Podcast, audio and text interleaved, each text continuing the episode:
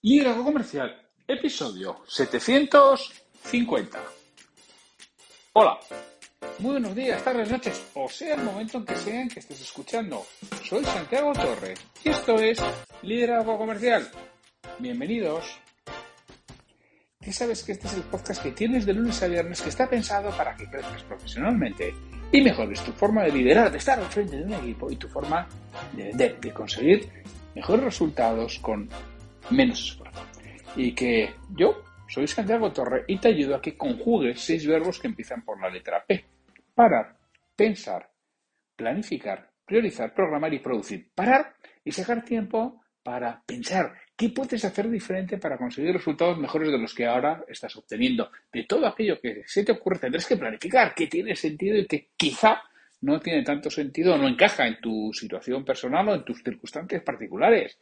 Con todo eso tendrás que priorizar de lo que se encaja en qué orden hago. Claro, el orden de los factores se altera el producto y habrá que decidir qué haces primero y qué haces después. Con todo ello tendrás que programar, meter en tu agenda, porque lo que no está en tu agenda no se realiza. Y por último tienes que producir, realizar, porque no todo lo que está en la agenda lo acabamos haciendo. Y yo te ayudo a que realices todo eso o las partes que necesites con un proceso ordenado, organizado y planificado de antemano para que vayas creciendo poco a poco. Otra forma que tengo de ayudarte son con las reflexiones. Ya sabes que los miércoles y los viernes envío una reflexión a mi base de datos. Una reflexión de venta los miércoles, una reflexión de liderazgo los viernes. Y que te puedes suscribir a las mismas en santiagotorre.com barra reflexiones y las recibirás puntualmente cada miércoles y cada viernes.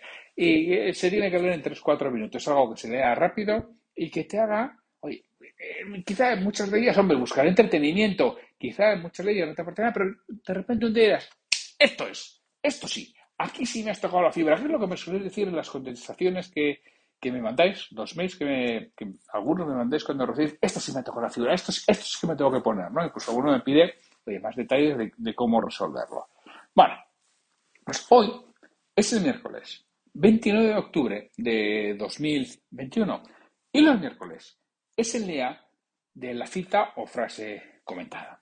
¿Qué es lo que suelo hacer? Cojo una cita, cojo una frase y la comento. Aquí en esta ocasión voy a coger una cita del libro La vida es venta, escrito por Inés Torremocha, porque esta semana hemos, hemos analizado este libro en el club de lectura de libros de ventas que tiene Ricardo Ramos en su podcast, en su portal ventasexito.com. Entonces, eh, dentro del libro de Inés, y he seleccionado muchas frases, ¿eh? y bueno, hoy voy a comentar una de ellas. En el libro, exactamente, en la página 80, lo digo porque lo, tengo delante. ¿vale? Otras veces me la apunto en otros sitios, pero mira, en estos momentos estoy grabando esto con el libro delante. La frase es, los resultados no siempre acompañan. Tu reputación, sí. Estoy total y absolutamente de acuerdo con Inés. Inés ya nos venía diciendo cuando escribió este libro la importancia de la marca personal, que ahora está como muy de moda, ¿no? Está todo el mundo diciendo, ah, la marca personal que hay que trabajarla a pesar de que seas, trabajes para, para terceros, seas un profesional por cuenta ajena, es importantísima tu marca personal y tu reputación. Indudablemente que sí, que es importante y que hoy en día cada día más lo tenemos que ir trabajando, porque bueno, los resultados a veces acompañan y otras veces no, porque los resultados también inciden muchas veces las circunstancias, el entorno, la situación concreta y particular que estés viviendo. Y a pesar de que estés haciendo todo lo correcto en orden que, que corresponda y de la manera en que sea adecuada, bueno, pues a veces no llegan, pues porque, porque es así. Hay momentos en que las cosas salen solas y momentos en los que no salen. Pero lo que siempre está y va a estar es tu reputación. Y nos lo cuenta Inés ¿no? en el libro. Dice, pues es que al final, en los mercados en los que trabajamos, si son cuatro, cuatro gatos, si el mundo es un pañuelo, si todos sabemos conocer y reconocer y poner en valor a aquellas personas que dentro de nuestro mercado son brillantes y hacen las cosas bien. También a los mediocres y también a los que no llegan ni a los niños. Pero no solo a nosotros, los clientes también. Los clientes también saben si eres un profesional cualificado o no eres un profesional cualificado. Si tienes un profesional cualificado, tienes una buena marca personal, tienes una buena reputación, tu vida va a ser mucho más sencilla.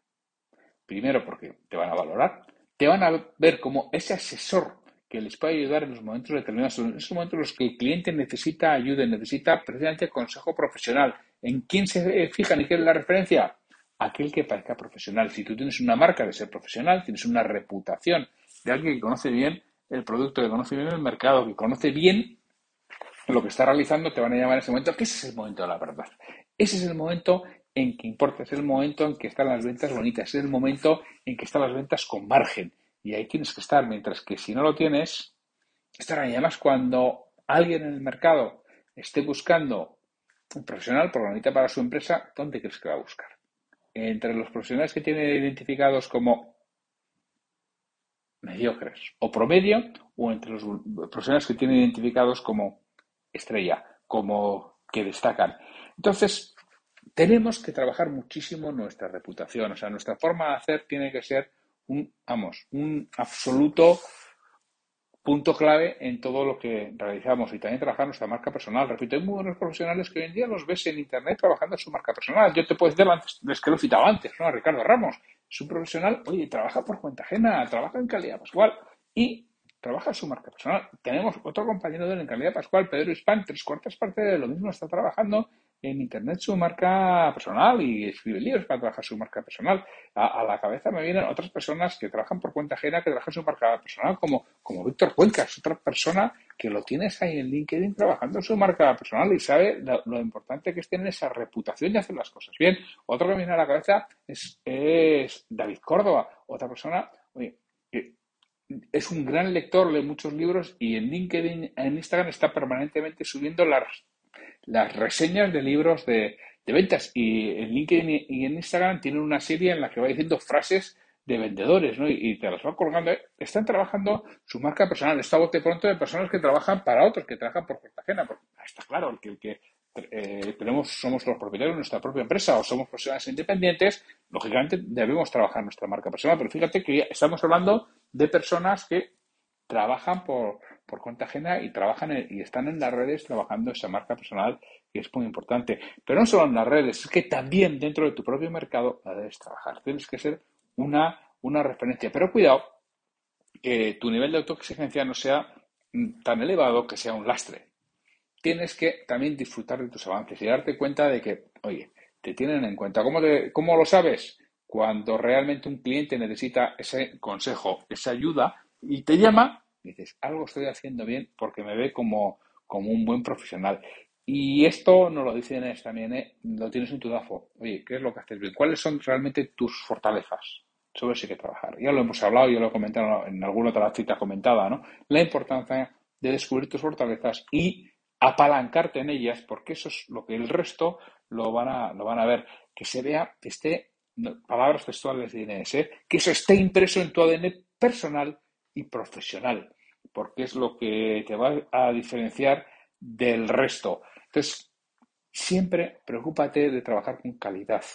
Esfuérzate en mejorar profesionalmente, esfuérzate en tener mayor conocimiento, esfuérzate en tener mayor habilidad, esfuérzate en estar en el mercado, esfuérzate en conocer muy bien el producto, esfuérzate en conocer muy bien a la competencia. Eso es lo que marca la diferencia. No todo el mundo está dispuesto a realizarlo. Mucha gente, oye, según acaba su jornada laboral, incluso antes ya no quiere esforzarse más. Si tú das esa milla extra que dicen los, los americanos, si das ese esfuerzo adicional y te conviertes en un buen profesional, eso a la larga se acaba notando. No mañana, ni pasado, ni el mes que viene, pero te aseguro que en uno, dos, tres años, el salto que has dado es abismal. Y cuando un cliente habla contigo o habla con un vendedor de la competencia, te aseguro que si el cliente merece la pena, nota la diferencia y cuando necesite consejo de ayuda profesional va a recurrir a ti y no va a recurrir a la otra persona de la competencia. Así que, como resumen, preocúpate de hacer las cosas muy bien y cuida mucho, mucho, mucho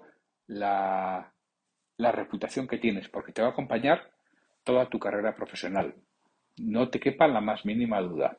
Bueno, pues sin más, os dejo con esta reflexión hasta el lunes, en que tendremos un nuevo episodio de la Escuela para Dueños de Negocio, que grabo, emito y produzco con mi compi Pedro Valladolid, que ya sabéis que pasa lista. Así que espero que el lunes estéis ahí en ese nuevo episodio de liderazgo comercial y de la sección EDN Escuela para Dueños de Negocio. Pues descansad el fin de semana, reponed fuerzas para volver con muchísimas ganas para acabar ya, que el lunes será 1 de noviembre. Sé que es festivo, pero estaremos ahí Pedro y yo y para acabar los dos últimos meses del año a tope, a tope, a tope, a tope, a tope, a tope y cerrar lo mejor posible este 2021. Todavía estamos a tiempo de conseguir nuestros objetivos, de verdad. Así que, oye, pues eso, descansad y nos oímos el lunes. Un fuerte abrazo.